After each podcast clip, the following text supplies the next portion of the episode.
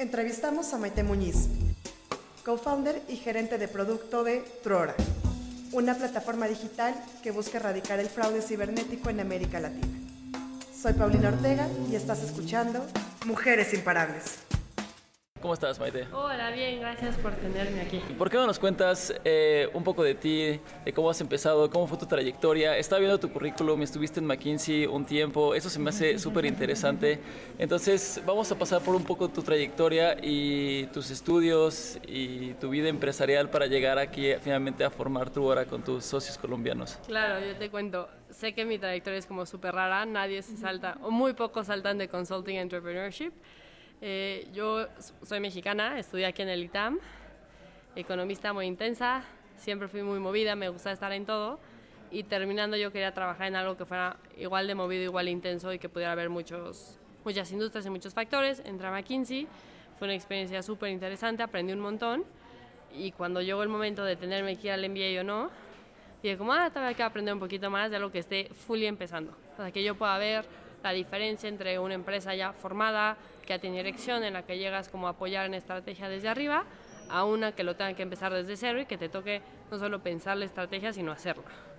Entonces de ahí fue que empecé a buscar, eh, conocer a mis cofundadores y teníamos, tenían esta idea desde cero, la idea que ahora es Trora, pero en su momento era como, ah, falta revisar a la gente, la gente necesita, necesitamos más antecedentes de la gente para hacer ciertas revisiones y los no bancarizados están quedando atrás, entonces ¿cómo le vamos a hacer? Y fue a partir de aquí, yo ahí seguía trabajando en McKinsey, pero teníamos muchas conversaciones todavía fines de semana, como buen startup, empezamos en fines de semana, moldeando la idea de cómo es que íbamos a hacer las cosas, etcétera, y ya cuando entré aquí full time, fue con la idea de no solo pensar la estrategia de cómo le vamos a hacer, cómo vamos a crecer la empresa, cómo vamos a fundar la empresa, porque pues, no había nada en ese momento, y hacerlo pasar. Entonces sí fue ese cambio de lo piensas tal, pero lo va a implementar a otra persona, a lo piensas, lo implementas, te equivocas, lo arreglas, lo implementas, etcétera. Como que ese fue el cambio más grande. Y para llevar una dinámica de trabajo así de donde todo es remoto, estamos platicando que la comunicación es el factor clave, ¿no? Obviamente al principio toda esta química que deben de tener como, como socios, como co-founders, pero al final también la comunicación es la parte clave para que cada uno pueda estar trabajando de manera remota y esto, un, un primero, arranque y después crezca, ¿no? Que es lo que ahorita nos vas a platicar de cómo va Troro. Sí, totalmente. La comunicación en la empresa en general es en lo que más nos enfocamos y es en lo que más somos críticos. Lo estamos haciendo bien, lo estamos haciendo mal, cómo lo podemos hacer mejor, siempre. Comunicación a nivel founders eh, ha tomado diferentes etapas. Eh, estuvimos, cuando estuvimos en Y Combinator, y vivimos juntos, era una comunicación diferente a, desde el inicio, como es ahorita, que uno está en San Francisco, dos en Colombia, en diferentes ciudades, by the way, y yo en México, entonces como que todo queda muy distribuido, pero nunca ha sido un factor de las cosas no funcionan por no estar en el mismo país. Es como siempre tuvimos este reto de la distancia, pues nunca pudo haber sido reto porque si no, no hubiera funcionado. Entonces, hablamos, nos escribimos a todas horas, hablamos todo el día y siempre es esta tranquilidad de, en lugar de pensar como, uy, voy a estar ocupado y no me va a poder atender o no va a poder hablar, es, le escribo y lo intenso y si me dice, oye, estoy ocupado, entonces está ocupado. Entonces, con todo el equipo es esa transparencia de nos puedes molestar y nos puedes molestar a cualquier hora, sabiendo que con que digas, ah, sabes que ahorita estoy ocupado, no puedo hablar, ya es con mucho más tranquilidad para que cada quien maneje sus horarios. Ok. Oye, ahora vamos a pasar un poco ya más a, a tu hora. Cuéntanos, porque tengo unos par de preguntas sobre sobre el producto y, la relación y la relación que tienes con los founders al respecto de eso. Pero antes de eso, ¿nos puedes describir un poco qué es Truora, qué hacen, eh, cómo han crecido, etcétera, etcétera? ¿Y cuándo nació? Que también es muy importante por el crecimiento que han tenido. Truora nace en julio-agosto del 2018, hace como año y medio, eh, con el objetivo de ayudar a erradicar fraude en América Latina nunca se pensó como, ah, vamos a hacer solo Colombia, solo México, siempre fue como fraude América Latina. Y cuando digo fraude sé que suena súper amplio. Y la idea fue inicial desde fraudes de identidad o fraudes de ya robos, cosas como mucho más altas o todo lo que hace que alguien pierda confianza en el mercado latinoamericano para crecer un negocio. Y siempre la misión fue dual, fue queremos ayudarle a todas las empresas nuevas y viejas que están que tienen, que tienen este problema, alguien lo tiene que atacar con mente latinoamericana, o sea, pensando en el problema latino, Y también por el otro lado veíamos cómo podía llegar a frenar economías, que mercados de fuera fuera como, uff, no puedo contratar en Latinoamérica porque qué si es un whatever criminal o qué si no es la persona que quise ser. O sea, la barrera es muy alta del otro lado. Lo que nosotros siempre pensamos y buscamos fue cuál es el primer paso para atacar el fraude eh, de una manera en la que estés atacando un problema que todo el mundo está enfrentando. Y este primer paso sí fue como la lo que le llamamos validación de antecedentes, un background check. Eh, lo hacemos en todos los países en los que estamos y cómo funciona es a través de mínima cantidad de inputs. En México sería, oye, dame tu CURP, eh, dame la autorización y en 30 segundos, un minuto, te doy los antecedentes penales de la persona, antecedentes legales, te doy su información, te cuento si su CURP es falso o no, tarará. Esto fue mucho para atender al mercado de contrataciones rápidas y masivas, como son los marketplaces, eh, como son los bancos y fintechs que necesitan poder en su onboarding hacer estas cosas, y el monstruo fue creciendo. Siempre background checks fue como, bueno, es lo primero que se necesita y ahorita tenemos como nuevas tecnologías que le tomo foto a tu IFE, saco la información eh, y hago como toda la parte del onboarding digital sin tener error humano. Lo que nos fuimos dando cuenta en el proceso, hablando con clientes, interactuando mucho con ellos, era no solo lo necesitaban que fuera muy fuerte tecnológicamente, porque pues se tiene que poder unir a todos sus sistemas, sino que también fuera muy entendible para alguien que no fuera técnico, porque en Latinoamérica, en México, en Colombia, no todas las empresas son tech, ni tienen como esta full capacidad de hacer tech. El, el producto y siempre la empresa fue, tenemos nuestro API que funciona, tarará, muy tech oriented, pero también tenemos esta página fácil de usar, que es como un Google, una plataforma digital en la que yo busco mis antecedentes y me salen y los puedo entender e interpretar. Entonces, la idea siempre fue, si queremos ayudar al mercado en ambas dimensiones, tienen que poderlo usar todos porque si no, como que no puedes bloquear el fraude. Ok. Oye, perfecto. Entonces, ahora sí quisiera tocar la otra pregunta. Cuando conoces a tus founders, esto se me hizo muy interesante lo que mencionaste, ¿no? Como, como primero hablas con ellos, los vas conociendo y te vas, dando, te vas dando cuenta que comparten los mismos valores, que comparten la misma ética de trabajo y pues hasta cierto punto la misma intensidad, ¿no? Eh, entonces, ¿cómo se relaciona eso con, con, el desarrollo del producto de Truora al mero principio. O sea, desde el mero principio la tesis fue vamos a atacar el fraude y vamos a forjar algo en torno a eso o, fue un proceso más eh, adaptado, adaptado como a, qué se va construyendo, qué es lo que podemos atacar, qué no está tan cubierto.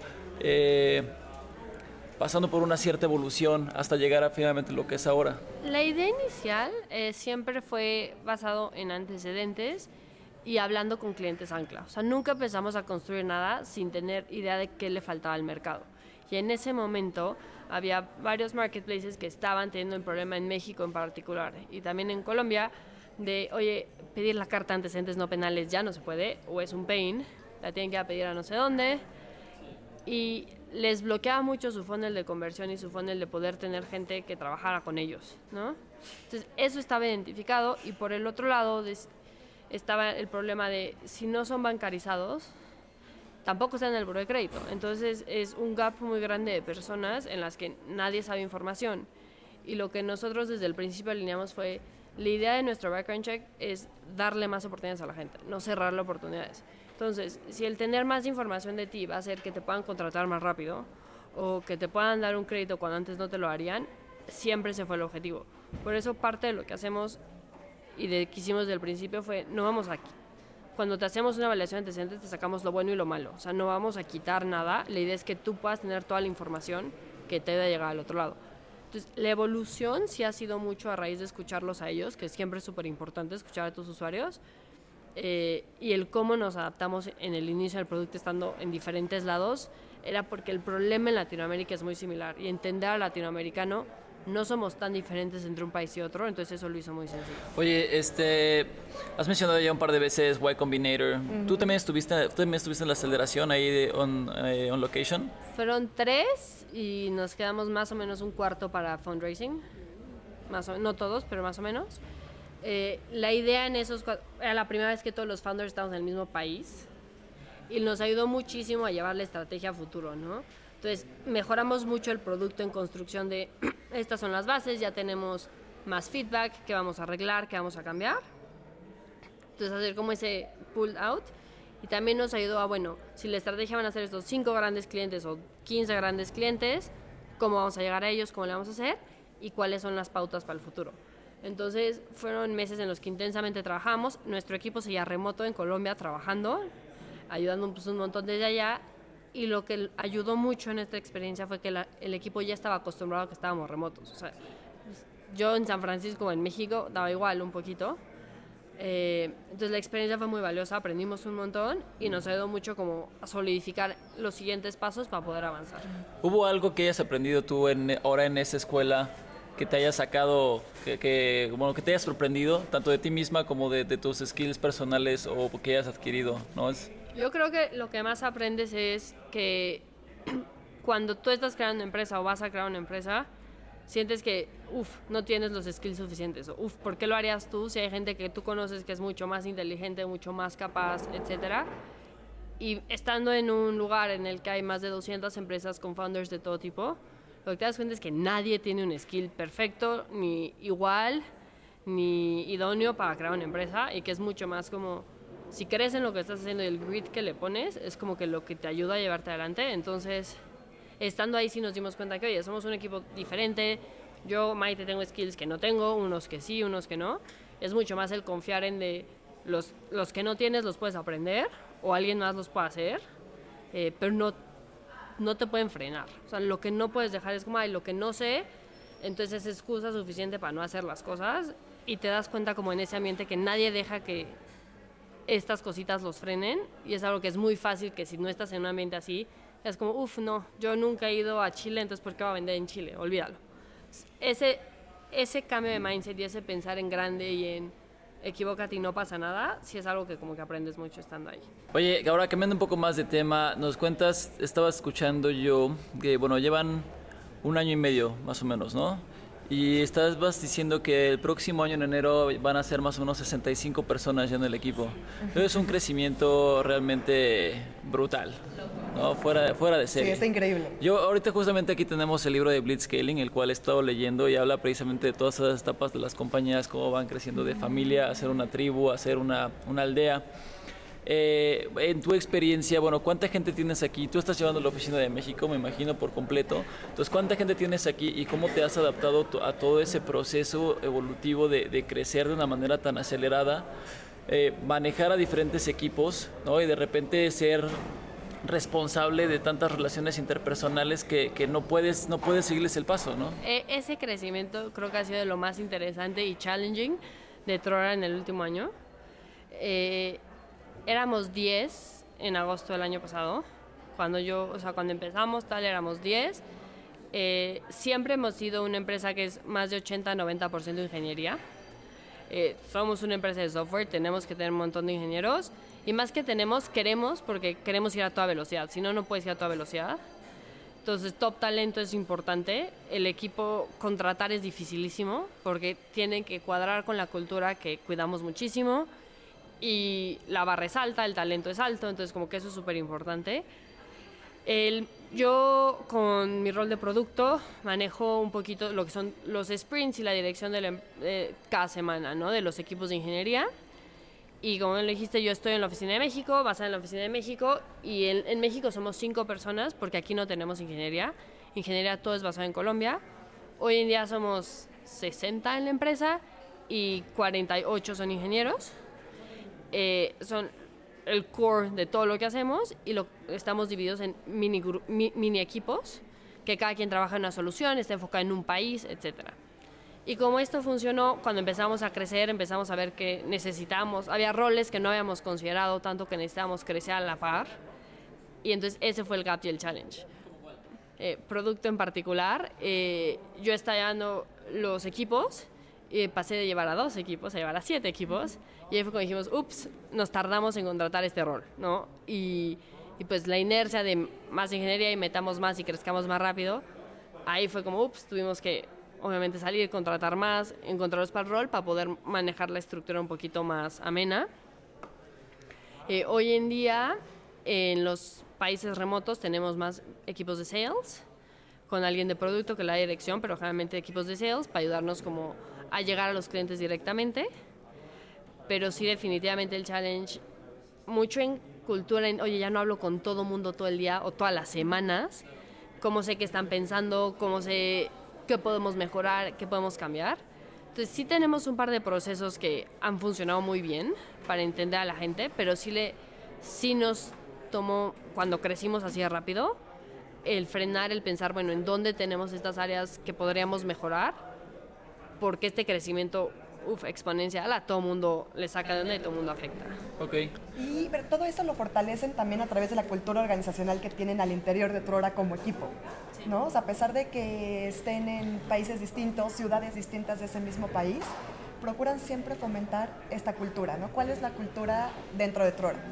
Dentro de Trora lo que nos gusta mucho es ser súper directos, súper abiertos y tenemos cuatro valores clave que nos mantienen súper honestos. Uno es trust, confianza full, y lo más importante es que los clientes puedan confiar en nosotros. Entonces, si la decisión algo va a ser como, oye, tengo que hacer algo para que esto no falle, que esto funcione tal, siempre es como, o sea, la confianza del cliente es lo más importante. Y también se transfiere confianza en el equipo. Tienes que poder confiar en lo que está haciendo el de lado, en aprender a delegar en ese sentido también. Eh, tenemos Grit, que es, o sea, tienes que ser súper resiliente creando un startup va a haber cosas que hagas que no sirvan de nada, o cosas que nunca creíste que iban a crecer tan rápido, o de repente deals que tienes que cerrar muy rápido y tienes que dedicarle mucho tiempo, entonces como que es un altibajo todo el rato, entonces tienes que como que estar muy dispuesto a eso. Eh, tenemos uno que es justo de comunicación, que se llama Straight Talk, que básicamente es, estamos tan remotos, necesitamos ser muy directos unos con los otros, y eso es lo más importante, ¿no? Es oye, May, no estoy de acuerdo con eso que está pasando, o me explicas por qué, o de dónde viene el contexto. Somos muy abiertos como grupo de founders a escuchar este tipo de cosas. Eh, tenemos una reunión semanal, le damos el All Hands de la empresa, en la que hablamos de todo, les contamos de todo, hay sesión abierta de preguntas, todo el mundo está conectado, eso sigue funcionando a, a pesar de que hemos crecido mucho, y la idea es siempre ser abiertos en eso, ¿no? Y el último es ownership, todo el mundo tiene que sentirse parte de lo que estamos haciendo y ayudarnos a crecerlo. Yo voy a regresar un poquito al tema del equipo, ¿no? ¿Por qué? Porque en estos podcasts que hemos tenido de mujeres imparables, eh, nos hemos dado cuenta que al final no es si tú eres founder mujer o eres founder hombre, ¿no? Sino más bien esa, esa convergencia que hay entre los géneros, porque en el podcast pasado, o sea, es que todos somos género, ¿no? O sea, no hay que hacer esta diferencia entre por ser female founder o que sea el founder, sino nos hemos dado cuenta de esa, de esa integración, ¿no? Más que nada como de ese complemento que pueden tener entre habilidades entre cada uno de los founders, ¿no? Entonces, ¿tú qué opinas de eso? Porque son tres, eh, son cuatro founders, ¿no? Tres y tú, ¿no? Sí, yo creo que es muy cierto. Eh, más que el género tal, es mucho más qué valores le importan a uno, por qué, por qué defiendes en tu área y qué no, y ponerse de acuerdo. Yo creo que lo más importante es saber que no sabes todo y eso a nosotros nos ha ayudado mucho viviendo diferentes backgrounds, ¿no? Dos de los founders son full tech, son ingenieros súper buenos, súper crack y los otros dos venimos de la business. Y ya de ahí, o sea, eso se me hace mucho más diferente que el género, por ejemplo. O sea, ese tipo de como de backgrounds diferentes. Entonces nos ayuda mucho siempre que estamos platicando, discutiendo y con el equipo en general saber no tienes que tener en cuenta que el género es diferente, sino que todos piensan diferentes independientemente de dónde estén y tener esta apertura de, mm, maybe no me lo dijo en mala onda, me lo dijo con sus mejores intenciones. Entonces, siempre algo que con el equipo intentamos fomentar mucho es como que take a step back y piensa, alguien te va a decir algo no por mala onda porque no estamos aquí por criticar, sino es, te lo están diciendo con un objetivo, piensa cuál es su objetivo y si no, pide clarificaciones como que algo que sí nos ha servido mucho, eh, con ingenieras, ingenieros, con todo el mundo, ha sido, oye, pide clarificaciones y no pasa nada, dile, oye, no te entendí, me explicas por qué, de dónde viene, estará, y eso ha ayudado mucho más, y sí siento que no tiene nada que ver con género, tiene mucho más que ver con en dónde estás, qué tanto le metes, qué resilience estás, igual y escuchaste a algún cliente que nadie había escuchado, es mucho más el entender de dónde vienen los comentarios que ah, porque lo dijeron ellos que son founders o porque lo dijo fulanito. Como que ese tipo de mindset es lo que es, mucho más importante. Siempre tenemos una pregunta con la que nos gusta acabar el programa, ¿no? Y creo que es el momento adecuado para preguntarle. Entonces, a ti en tu equipo y en esta empresa, ¿qué te hace imparable para llevar a Truora al siguiente nivel? Uf, me gusta su pregunta. Eh, yo creo que es las ganas de aprender y la curiosidad de aprender de todos. Eh, cuando entré a Truora siempre supe que yo quería aprender de ingeniería, quería aprender de los ingenieros, eh, quería aprender de diferentes mercados.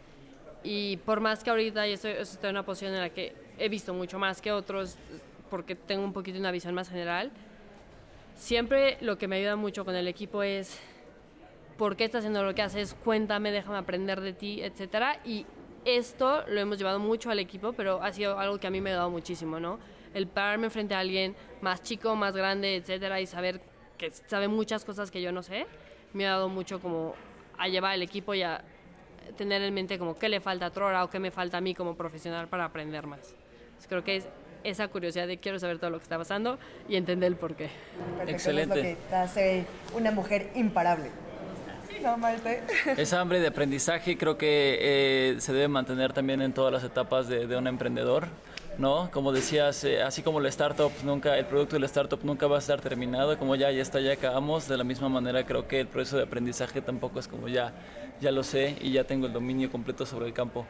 ¿No? Entonces, este, tanto personal como, como en equipo, creo que son las cualidades que, que pueden llevar precisamente una compañía a, a, tener éxito, ¿no? En vez de quedarse eh, atorada y dejar que otras compañías o que la competencia los vaya rebasando, ¿no?